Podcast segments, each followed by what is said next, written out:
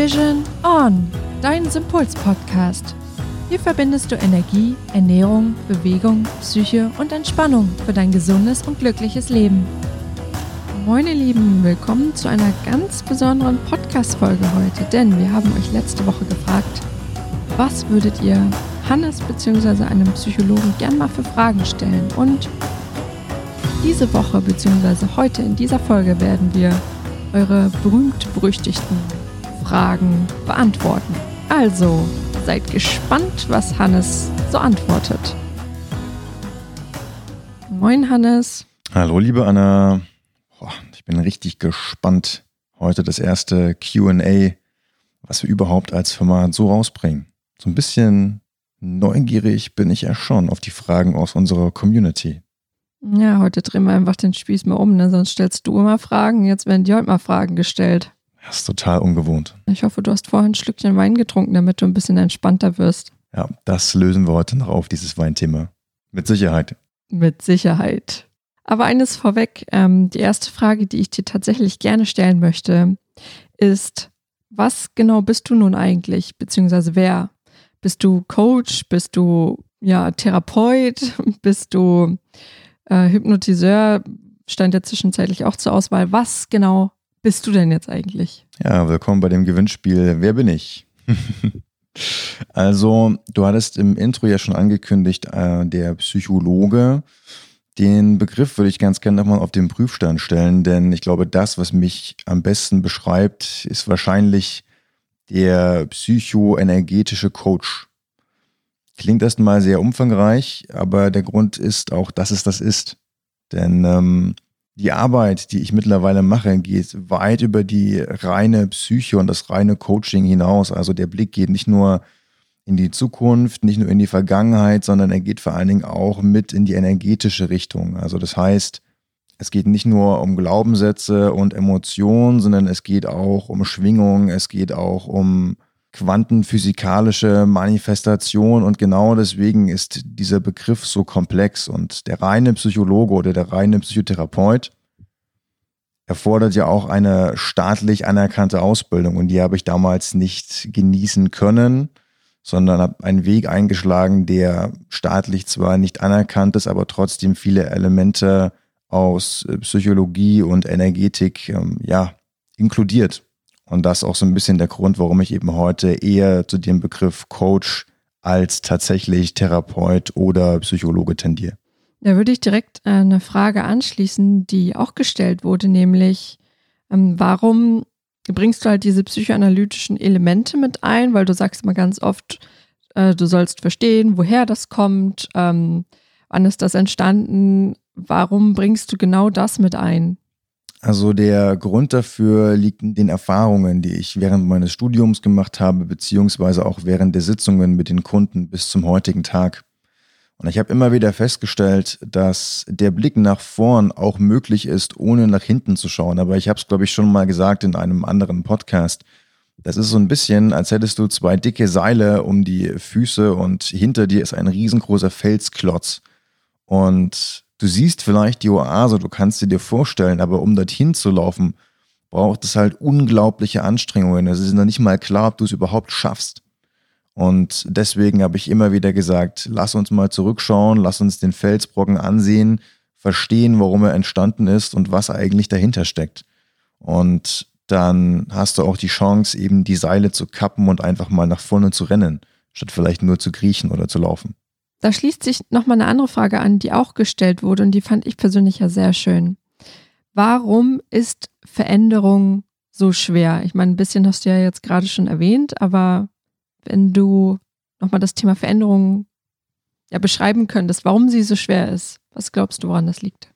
Naja, also grundsätzlich bedeutet Veränderung natürlich immer das Herausgehen aus der eigenen Komfortzone. Und alles, was ungewohnt ist, ist für tendenziell die Mehrzahl der Menschen eher erstmal ja mit Vorsicht zu genießen, vielleicht auch mit Angst verbunden. Und es sind natürlich die Gewohnheiten und die alteingesessenen Handlungen, die wir immer wieder nach demselben Prinzip abspulen, die uns halt festhalten. Und zudem kommt, dass, dass viele Menschen auch so ein bisschen zurückhaltend sind, wenn es darum geht, den Blick mal auf ihre Vergangenheit zu werfen, zu schauen, was sie geprägt hat, weil natürlich auch bei vielen Menschen dort Sachen liegen oder Sachen liegen geblieben sind, die nicht sonderlich schön sind und die sie eigentlich ungern nochmal aufmachen möchten. Also es gibt Leute, die sagen auch, naja, die Büchse der Pandora, die möchte ich heute oder in den nächsten Sitzungen nicht aufmachen.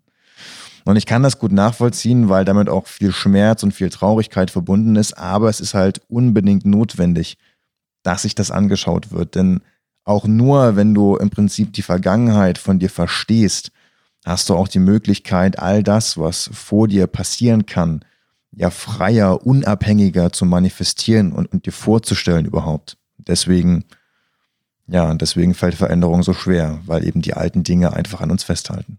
Ist auch so ein bisschen mit Verlust verbunden, ja auch, also Verlustangst, ne? Wenn ich meine jetzige Situation verlasse, bin ich ja auch so ein bisschen verloren und habe auch ein bisschen Angst, was vielleicht das ja auch für Konsequenzen hat, weil in vielen Fällen bedeutet das ja zum Beispiel auch vielleicht sich von Freunden irgendwie zu trennen, die man bisher hat oder ähm, den Job vielleicht aufzugeben. Das sind ja alles so Faktoren, die da ja auch noch mit einer Rolle spielen. Ja, natürlich, weil die Glaubenssätze und die Verhaltensmuster, die sich bis zum heutigen Tage von euch da draußen durchgezogen haben, die haben ja auch dafür gesorgt, dass ihr heute steht, wo ihr steht. Und wenn ihr euch jetzt verändert, dann bedeutet das natürlich Verlust. Verlust von, wie du schon gesagt hast, deinem Umfeld, Freunden, Beziehungen und so weiter und so fort. Und da sind wir wieder bei Komfortzone. Auch wenn eure jetzige Situation euch vielleicht nicht gut tut, ist es ja trotzdem durch die lange Zeit eine Komfortzone geworden. Ja, und der Sprung aus der Komfortzone, der ist immer unangenehm. Vielleicht nochmal ein Tipp an euch da draußen. Fokussiert euch nicht so sehr auf den Verlust, sondern auf den Gewinn, den ihr dadurch habt. Wenn ihr euch vorstellt, was dadurch erstmal alles möglich wird durch die Veränderung, was ihr dadurch alles transformieren könnt.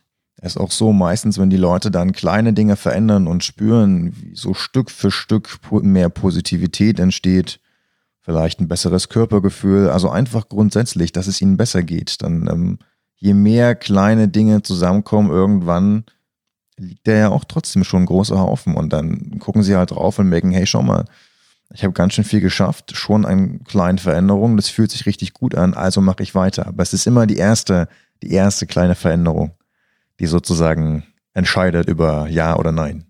Nächste Frage, die fand ich auch persönlich sehr schön.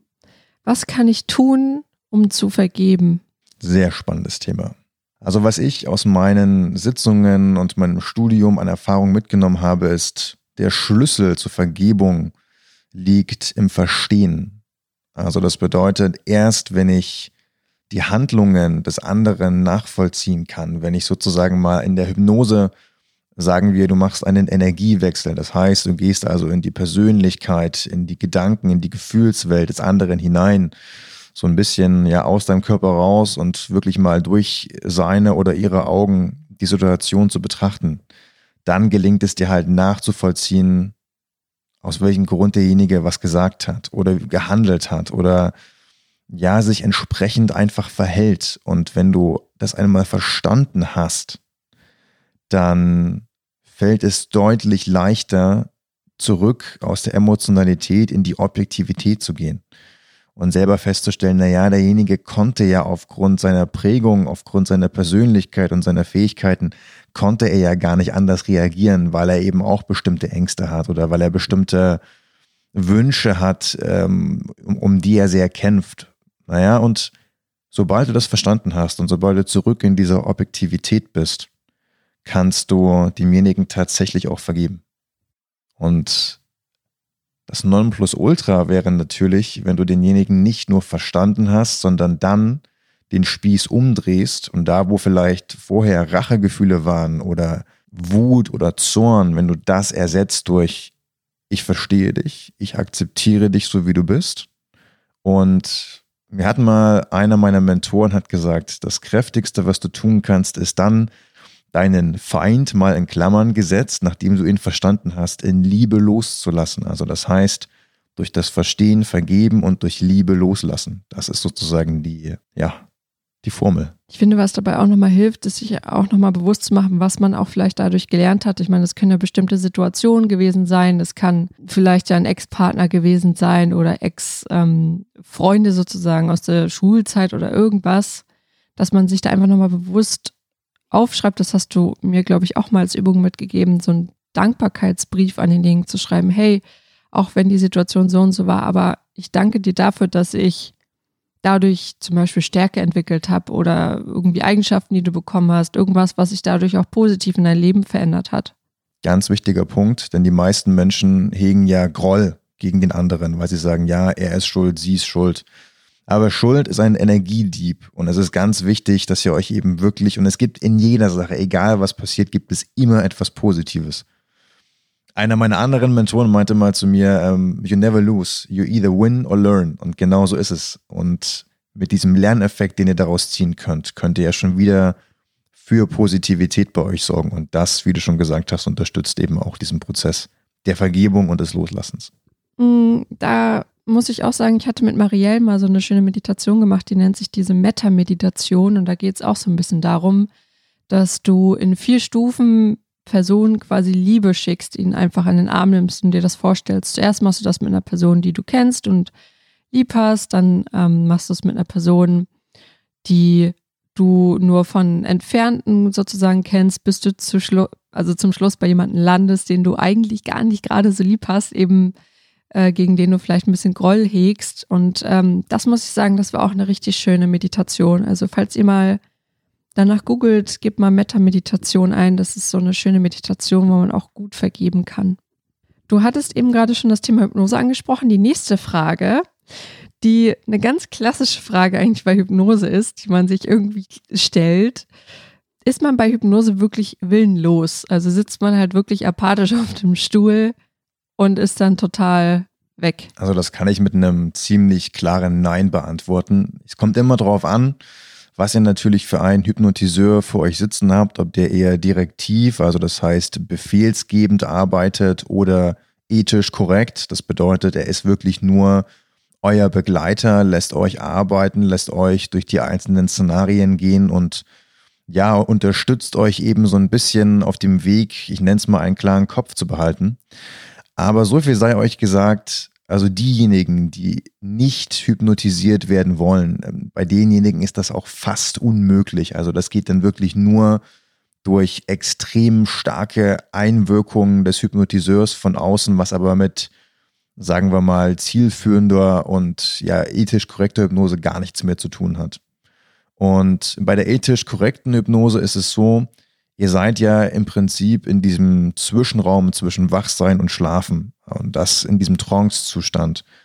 Und dort ist das Bewusstsein ja trotzdem aktiv, es ist ja trotzdem wach, also da. Das bedeutet, ihr könnt schon mitschneiden, was dort passiert. Und wenn ihr mit äh, diesem Hypnotiseur, der ethisch korrekt zusammenarbeitet, dann in der Session seid, dann ist es auch so, dass er euch Fragen stellt, wie zum Beispiel, was nimmst du wahr?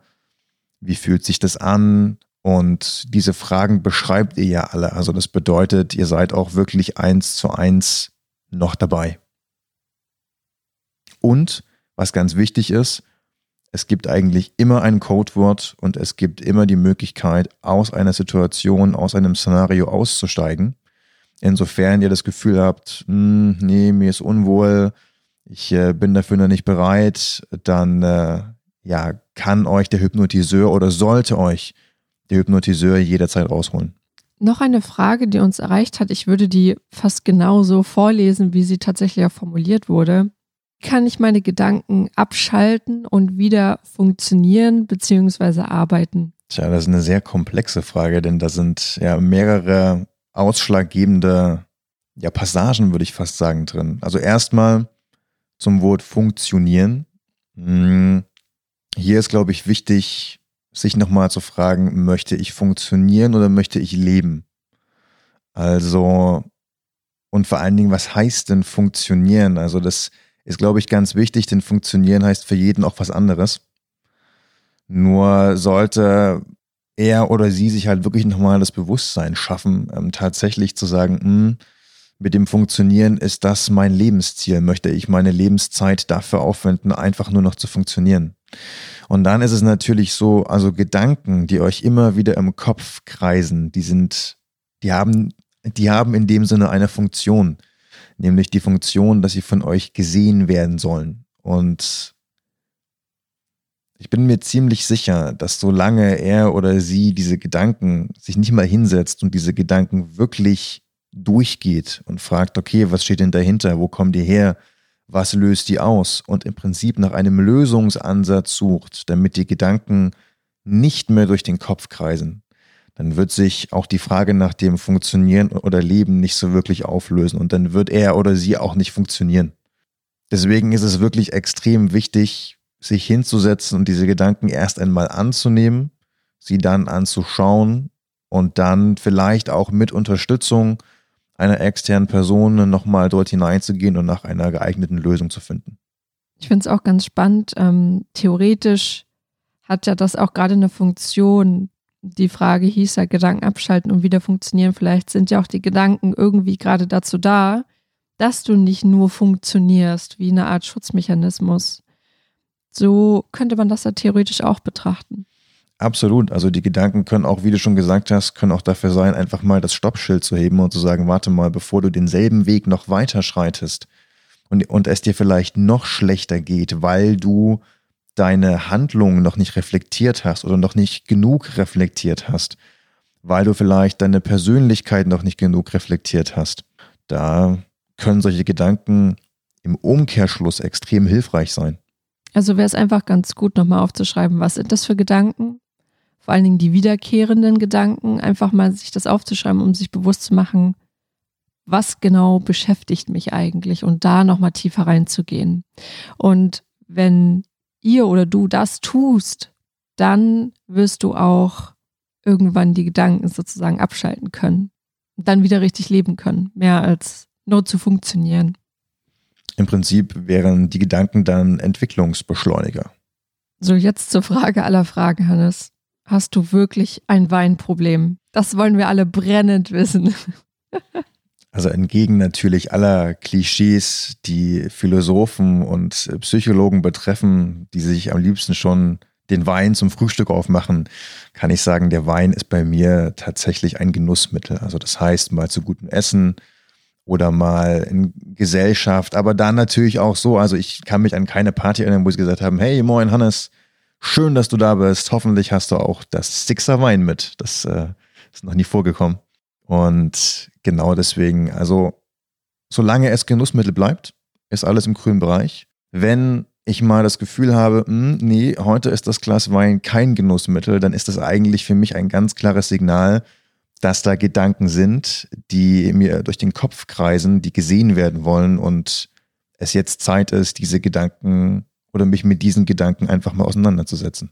Also, liebe Leute, nein, Hannes hat kein Weinproblem. Er ist nur einfach ein Weinliebhaber. Ja. Also immer wenn wir darüber Späße machen, dann ist es auch als Spaß gemeint.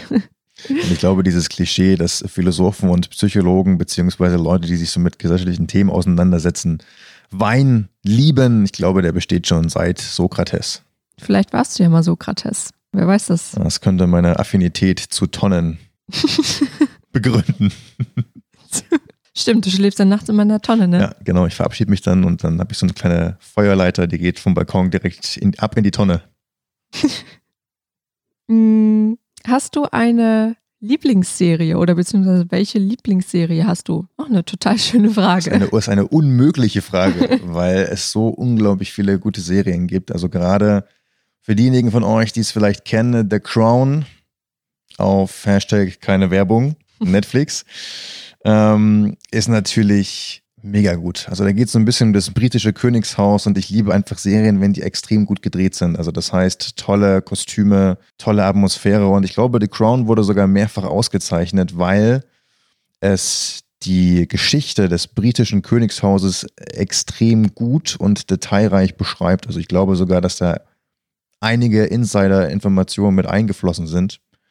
Und ja, das macht die Familie nochmal greifbarer, als sie es, glaube ich, je zuvor war. Und was natürlich, es ist vielleicht auch ein bisschen Klischee, aber ähm, This Is Us, muss ich sagen, hat mich extrem beeindruckt, denn Ja, diese, ich kenne, glaube ich, keine Serie, die das Leben so authentisch, so offen und so ehrlich mit all seinen Höhen, Tiefen, Freuden, Traurigkeiten widerspiegelt wie diese Serie. Also jedem, der sich nach einer Serie sehnt, die unglaublich menschlich ist und in der sich der ein oder andere von euch vielleicht auch wiedererkennt, dann kann ich nur This Is Us empfehlen. Echt ein Traum. Dann jetzt noch die abschließende Frage aller Fragen. Es gibt ja dieses, ja, diesen Spruch, dass man sagt, Psycholog, also die Menschen, die Psychologie studieren, machen das, um sich selbst zu helfen. Was ist dein Statement dazu? Tun sie es wirklich? Ja, wieder eine sehr spannende Frage. Aus meiner persönlichen Erfahrung ist es so, jeder hat natürlich seine ganz individuellen Motivatoren, um sich überhaupt mit gesellschaftlichen Dingen, Studien oder Ausbildungswegen zu beschäftigen.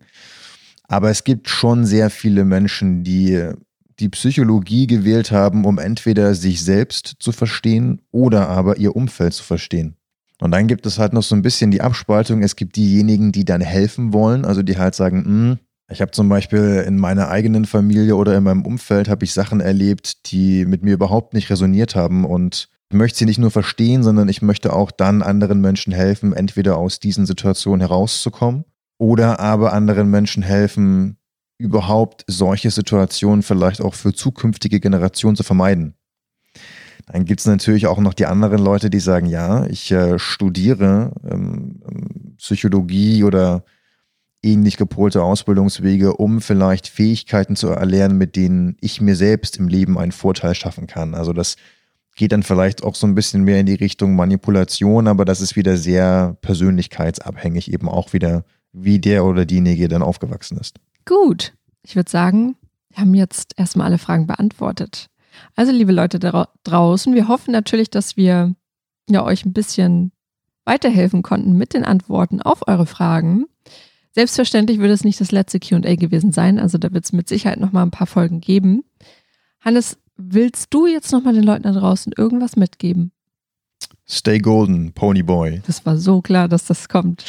Ja, ganz ehrlich, das äh, ist, also wer es nicht kennt, äh, Jimmy Fallon gemeinsam mit äh, John Cena zu Weihnachten haben sie da einen Sketch gedreht und ja, da ging es einfach, dieser Spruch hat sich bei mir so eingebrannt, weil letztendlich ist es so, egal was in diesem Leben passiert, und da würde ich auch ganz gerne nochmal jetzt auf diese Zeit eingehen, Corona, Trump und ja, was da nicht sonst alles noch so reinspielt, wo man vielleicht manchmal ein kleines bisschen die Lust am Leben verlieren könnte oder so ein bisschen geknickt ist. Ich kann euch nur sagen, es gibt genügend Dinge in diesem Leben, die das Leben absolut lebenswert und schön machen. Es sind noch die kleinen Dinge. Es mag vielleicht mal der Nachmittag, ich meine, für die Hamburger an der Alster sein, mit einem Alster oder ein Glas Wein an dieser Stelle, um einfach vielleicht die Woche abzuschließen, nochmal das Gesicht in die Sonne zu halten oder die Radtour mit den Liebsten. Ja, also seid euch immer bewusst, egal in welcher Lebenssituation ihr euch befindet, es gibt überall Positivität, es gibt überall den Funken, der es lebenswert macht. Und deswegen auch Stay Golden, Ponyboy. Das hast du schön gesagt. Na dann, verabschieden wir uns aus dieser Folge und du verschwindest gleich wieder in deiner Tonne? Ja, absolut. Das ist, ich, ich gehe jetzt zurück in meine Denkzentrale. Da wollen wir dich ja nicht weiter stören, ne? Nee, ne, ich, äh, nicht, nicht, dass mir das Buch noch auf den Kopf fällt. Na dann, ihr Lieben, wir hören uns in der nächsten Folge. Bis dahin. Es war schön mit euch. Ich freue mich, wenn ihr das nächste Mal wieder mit dabei seid. Ciao, ciao. Tschüss. Was machst du heute noch so? Okay, Stille. Fällt nichts ein. Fällt nichts ein. ich muss arbeiten. Yay. Du siehst aus, als hättest du ein Zitronengesicht, wenn du das machst. Wir hatten damals eine in der Klasse, die hat unsere Mathelehrerin immer Zitrönchen genannt, weil sie immer so sauer war. Komm, das ist aber, das ist aber mega süß. Das war so ein süßer Spitzname. Ach, Zitrönchen. Ist jetzt wieder deine Zeit? Wieder sauer hier? Weißt du, was ich mir vorgestellt habe? Wenn ich Lehrer wäre, ich würde einfach mal mit meinen Schülern zu Beginn des Unterrichtes zwei Minuten lang lächeln. Äh, du musst jetzt auflegen. piep, piep, piep, piep.